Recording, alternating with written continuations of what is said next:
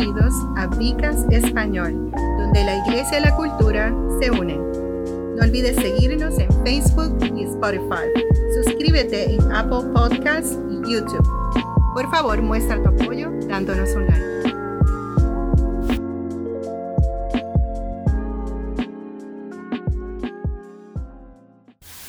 Dios les bendiga, Dios le guarde. Le habla este su servidor, el doctor Roberto González. Me acompaña Celi Cartagena. y estamos aquí en el Vicast en español.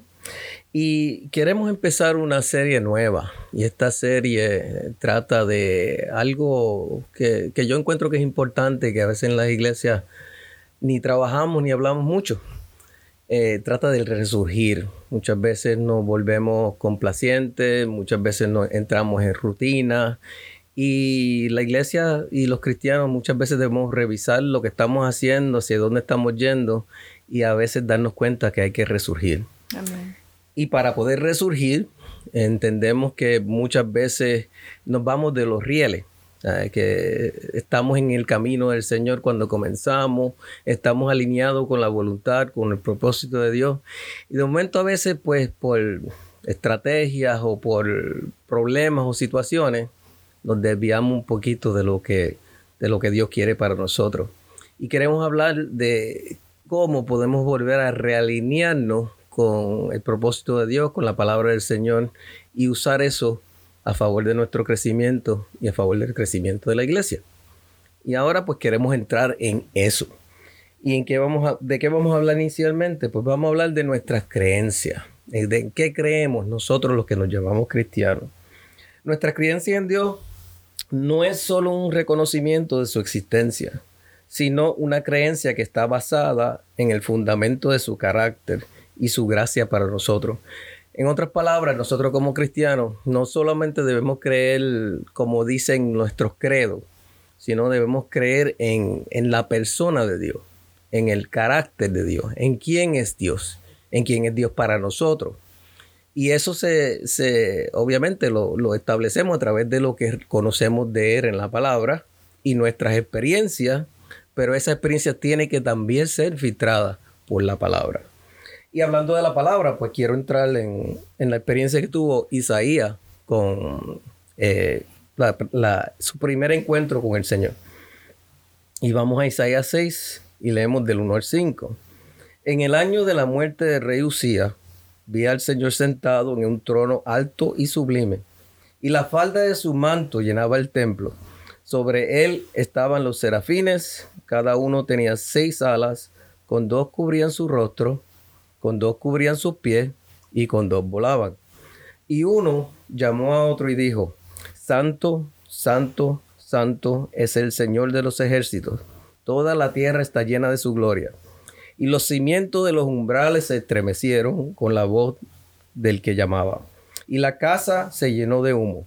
Y dije, ay de mí, porque estoy perdido, porque soy hombre de labios inmundos y habito en medio de un pueblo de labios inmundos. Porque mis ojos han visto al Rey, el Señor de los ejércitos.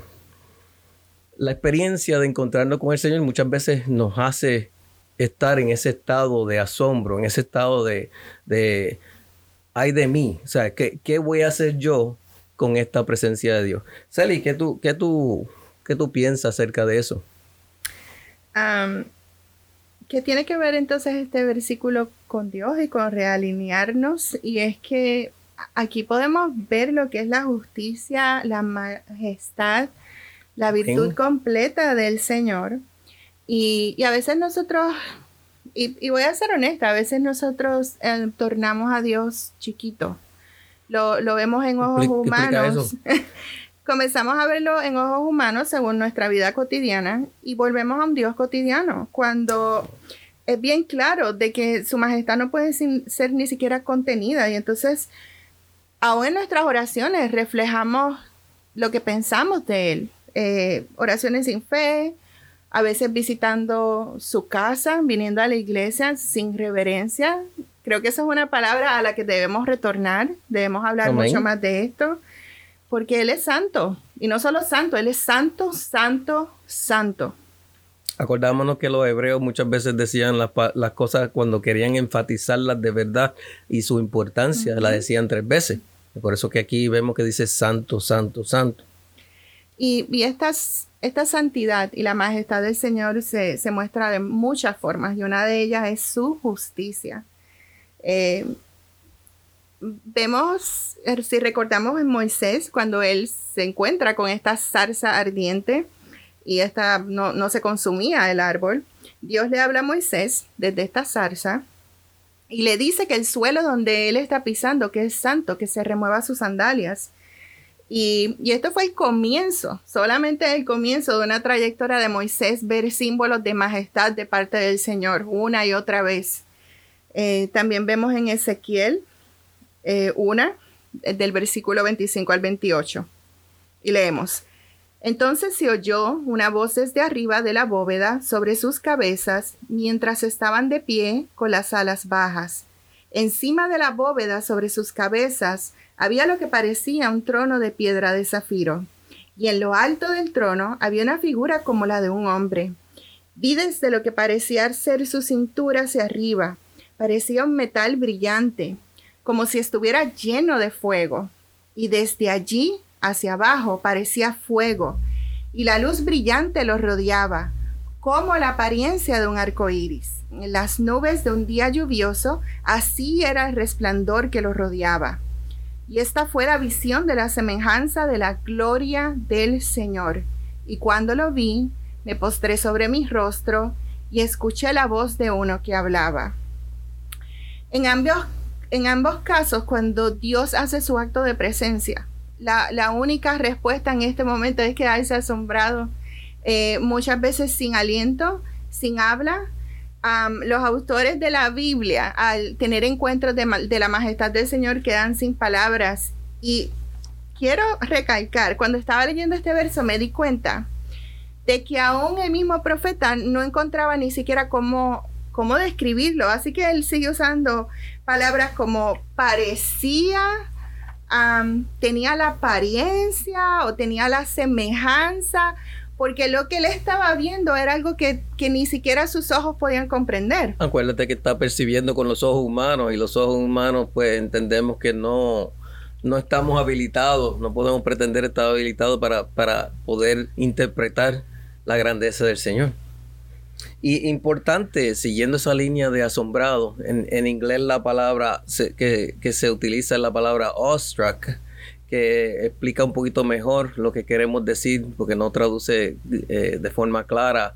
Asombrado en el sentido no solamente de, del asombro que tienes cuando se presenta uno con el Señor, sino también con, el, con la falta de aliento, con el no saber qué hacer con uno mismo o, verse uno como total y completamente pequeño delante de la presencia del Señor. Y un vistazo a, a quién es Él muestra completamente quiénes somos nosotros. Eh, es importante que cuando nos, encontramos con esa presencia de Dios y aceptamos a ese Dios en el cual nosotros hemos creído, que, solamente o, primordialmente la respuesta es una respuesta de estar awestruck, de que, de que uno no sabe ni cómo responder. Eh, eh, responde con un asombro que va más allá de las palabras. Y yo creo que Lucas 5.8 no, no, nos ayuda a explicar esto. Pero cuando Simón Pedro lo vio, se, postró a las rodillas de Jesús diciendo, apártate de mí porque soy un hombre pecador, oh Señor. Él se dio cuenta de quién era Jesús, eh, eh, reconoció la, persona de Jesús, la presencia de Jesús, y al reconocer la presencia y la persona de Jesús, no tuvo más respuesta que decirle al Señor que se apartara de él. También podemos hablar de la conversión de Pablo en el camino a Damasco, la, luz resplandeciente que, se encontró, que no podía ni siquiera hablar. Lucas 15, 17 perdón, también nos explica un poco. Pero cuando volvió en sí mismo, dijo, ¿cuántos jornaleros, jornaleros en la casa de mi padre tienen abundancia de pan y yo aquí perezco de hambre? Aquí estamos viendo al hijo pródigo cuando reconoce quién es el Padre, la bondad del Padre y lo que el Padre hace por lo suyo. y él reconoce quién es él delante de esa bondad y se da cuenta de que, de que, de que él está pereciendo de hambre. Y es pereciendo de hambre específicamente porque él, porque él lo deseó así. Que, no, que Dios no nos coja a nosotros deseando perecer de hambre cuando Él es abundancia de pan, que lo hemos hablado en, otra, en otro podcast. Cuando Dios está tan alto, todo lo demás parece tan bajo. O sea, eh, si nosotros vamos en, comparación a nuestra humanidad con la grandeza y la realeza de Dios, pues hay, una, una diferencia, hay una trascendencia, hay una distancia. Pero pues no podemos tampoco eh, alejarnos del, del, hecho de que Dios se acerca a nosotros y Dios se acerca a nosotros de una forma relacional, de una forma personal. Y, esa es una de las cosas más, más difíciles a veces de aceptar y es que esta grandeza del Señor. Entonces pone en evidencia a quienes nosotros somos como humanos. Y que somos frágiles, somos pequeños, somos inseguros, ah, buscamos formas de sobresalir. Cuando lo único que tenemos que hacer es reconocerlo y rendirnos. Así que queremos hablar un poquito qué ocurre cuando entonces somos confrontados con la majestad del Señor. Eh, nos damos cuenta de que somos pecadores. Solo Él es santo y, ahí el libro de Romanos habla sobre esto. Dice, voy a leer en Romanos 1 y comienzo en el versículo 21.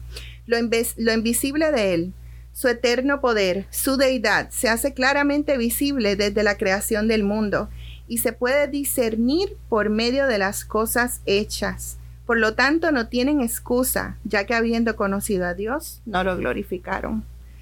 Y ahí es donde somos confrontados con el pecado. El libro de Romanos es un libro que habla sobre el pecado humano. Y de hecho, apenas menciona a Satanás. Así que no es que nosotros los humanos podemos echarle la culpa a él, tenemos que tomar responsabilidad. ¿Cuál es la respuesta de Dios a nuestro estado pecaminoso? Precisamente en Romanos 5, versículo 6 dice, porque cuando aún éramos débiles, en el momento oportuno, Cristo murió por nosotros. Primera de Timoteo, del 1 al 15. Mire la misericordia de Dios, aún en medio de su majestad y su grandeza. Primera de Timoteo 1.15. Y aquí hay una declaración fiel y digna que debe ser recibida por todos. Cristo Jesús vino al mundo para salvar a los pecadores, de los cuales yo soy el peor. Me encanta ese versículo. Sí, a mí también, porque él está, él está en ese momento reconociendo completamente, completamente y humildemente de, que, de, que, de que él es pecador, de que nosotros somos pecadores.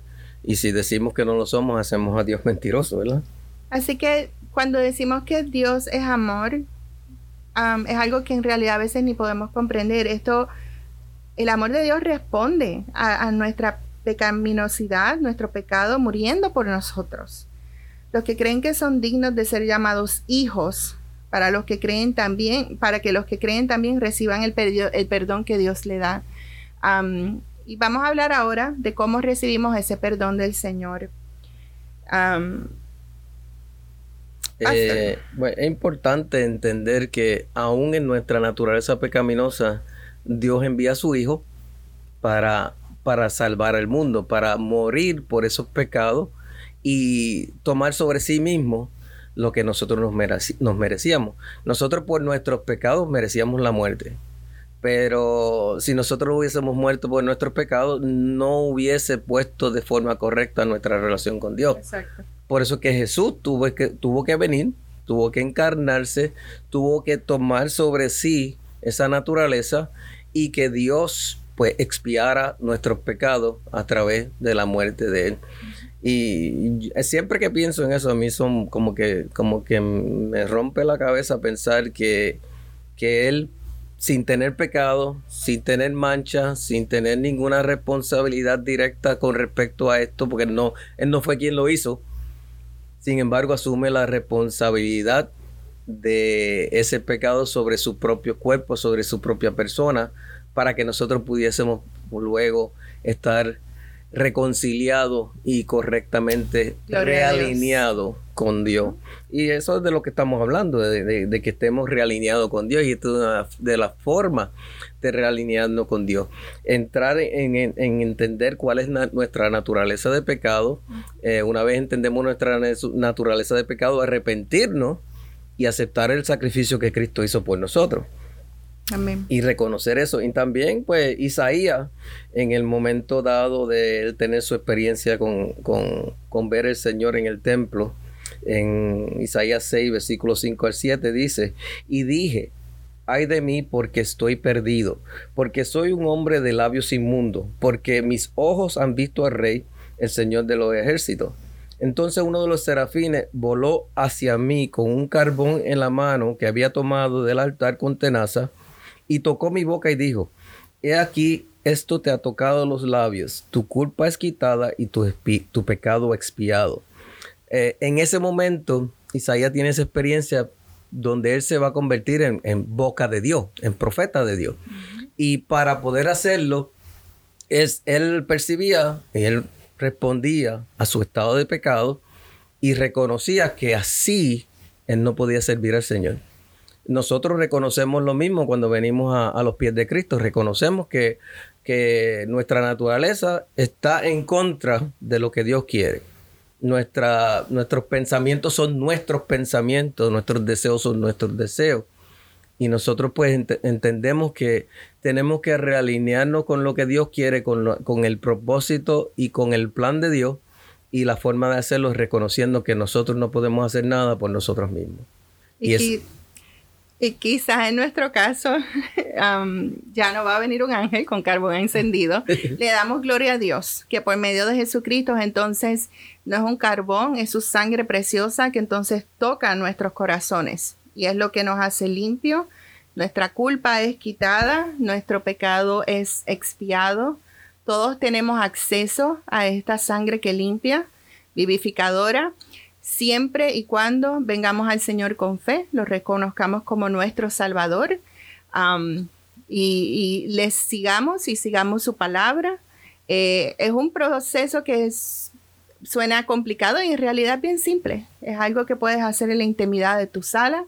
Si sientes que, te está faltando algo en tu vida y no has conocido a Jesús como tu Salvador, eh, tú puedes hacer esta oración reconociendo tu pecado delante del Señor. Entendemos que eso es así. Eh, hemos estado hablando. Vamos, vamos a hacer esa oración. No sé, siento de parte del Señor que debemos, debemos aprovechar este momento que el Espíritu Santo nos ha, nos ha llevado en esa dirección para si hay alguien que no tiene una relación con el Señor y quiere tener una relación o la tuvo y se apartó y quiere realinearse con lo que Dios quiere para él, que repita estas palabras. Señor, me arrepiento de todos mis pecados me entrego a ti. Acepto lo que tú hiciste por mí en la cruz. Acepto lo que tu Hijo hizo por nosotros en la cruz. Mm, te pido que me envíes el Espíritu Santo para que me enseñe, me eduque, me cambie. que enderezca mis caminos, Señor, y pongo todos mis caminos en tus manos de ahora en adelante. Y si hiciste esa oración, entendemos que, que eres nueva criatura y que debes eh, eh, volver, a, volver a la iglesia o ir a una iglesia de, doctrina sana para que puedas ser instruido, educado en la palabra y que puedas empezar a caminar con Dios.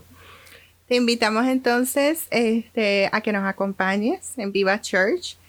Um, te vamos a recibir con brazos abiertos a nuestra familia si deseas seguir en un camino y discipulado para que puedas entender este cambio que va a ocurrir en tu corazón. Eh, te vamos a recibir con los ojos abiertos. Si hiciste esta oración, bienvenido a la familia del Señor. Amén. Y a modo de resumen, estamos hablando de resurgir, de salir de, de las diferentes cosas en las cuales hemos estado por mucho tiempo, de realinearnos con el Señor. Y en nuestro primer Bcast, eh, ¿cómo, ¿cómo podemos hacer eso? Pues hablamos de creencia, de qué es en lo que nosotros creemos, de cuál es el reconocimiento de quién es Dios de la justicia de Dios que es mostrada y cómo, cuál es nuestra respuesta delante de esa justicia, que es una respuesta de, asombro, una respuesta que, que, solamente nos deja sin aliento, nos deja sin, sin habla, porque delante de la presencia de Dios esa es la, esa es la respuesta normal. Y por último, reconociendo cuál es nuestra naturaleza, que, es una, que ha sido una naturaleza caída, una naturaleza de pecador, y esa naturaleza es la que vino a redimir Jesús y vino a cambiar Jesús. Amén. Eh, Celi, ¿tienes algunas últimas palabras que decir? ya, como estamos hablando de la majestad del Señor, les vamos a dejar una asignación. la próxima vez que usted mire al cielo, vea el arco iris. Esto no es simplemente agua y luz. Piense en la majestad del Señor y de que estos colores usted los va a ver en todo su esplendor cuando finalmente estemos ante Cristo, eh, brillando en toda su majestad. Y que de ahora en adelante este símbolo del arco iris cree en su corazón humildad y, y les recuerde de, de la majestad grandiosa del Señor. Dios les bendiga. Este ha sido pastor y médico Roberto González, acompañado de Celi Cartagena en su Vicast Español. Gracias por acompañarnos en Vicast Español. No olvides seguirnos en Facebook y Spotify.